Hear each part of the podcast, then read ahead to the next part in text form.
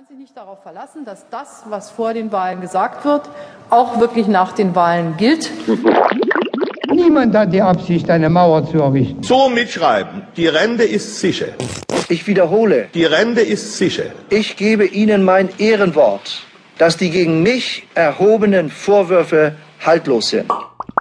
Diese Haarprobe wurde unter notarieller Aufsicht entnommen und wird heute dem Institut für Gerichtsmedizin in Köln übergeben. Ich tue das, weil ich ein absolut reines Gewissen habe. Darum greift zum blau-weißen Paket, weil mit Tempo der Schnupfen vergeht. Ich habe mit der Ingangsetzung des Verfahrens und mit den Amtshandlungen des Verteidigungsministeriums nichts zu tun. Ich brauchte keine Kontakte zur Staatssicherheit. Sie waren gar nicht nötig. Sie begreifen nicht, dass ich damals schon so souverän war wie heute. Ich bin, auch wenn ich nicht im Genuss einer Bundesministerpension bin, unabhängig.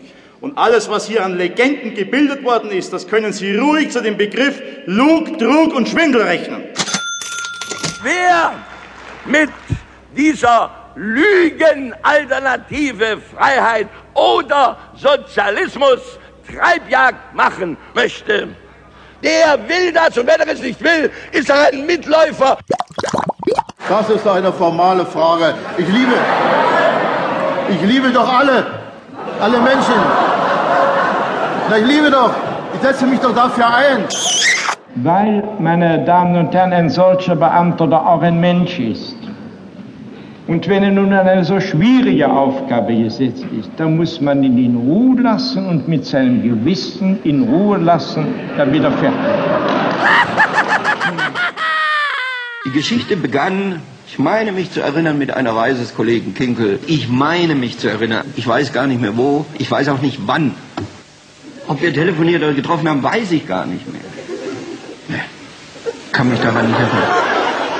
So, ich bedauere es sehr, dass ich sozusagen nicht im Kopf eine klare Erinnerungstabelle habe. Würde mir viel helfen. Hallo. Das habe ich. Sie muss jetzt wirklich wieder aus dem Gedächtnis versuchen zu rekonstruieren. Ähm, ich würde. Was ich darauf konkret veranlasst habe, kann ich Ihnen nicht Ja, sagen. wenn ich mal. Ob ich das noch in Erinnerung habe, bin ich hier beim Arzt, der meine Erinnerungsfähigkeit testen kann. Ich meine, was, was Äh, geht hier eigentlich vor? Darf ich? Ich weiß nur das, was wir wissen. Ob, ob ich alles weiß, was wir wissen, weiß ich auch nicht. Aber äh, ich weiß natürlich, niemand von uns weiß etwas, was er nicht weiß. Ich weiß nur das, was wir wissen. Da, da, darf ich? Danke. Da überfällt einen doch schlagartig ein Clusterkopfschmerz bei solchen Äußerungen. Die bohren sich so ins Hirn hinein, weil man möcht's ja verstehen. Und weil man's verstehen will, fordert im Inneren des Schädels ein gewisser Gehirnlappen Raum, der zuständig ist für das Einschätzen des Gegenübers. Spinnen die, lügen die, verarschen uns die, und diese Region sitzt im temporoparietalen Übergangskortex. Der wiederum hinterm Ohr sitzt. Der lässt uns nämlich unterscheiden, ob das Gegenüber lügt, trickst oder nur witzelt.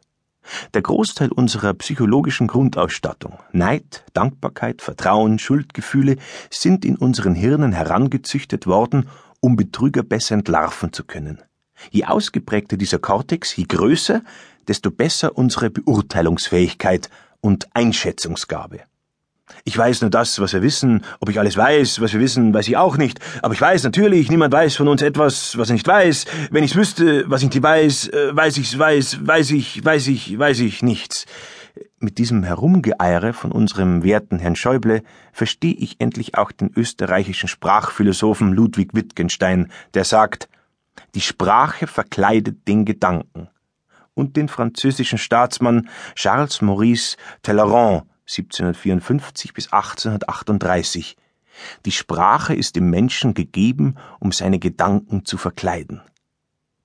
Was sagt das einem Menschen mit ausgeprägtem temporoparietalen Übergangskortex? Plagiat, Vorsicht! Einer hat abgeschrieben. Bloß wer von wem? Äh, ja, mein Kortex funktioniert. Egal.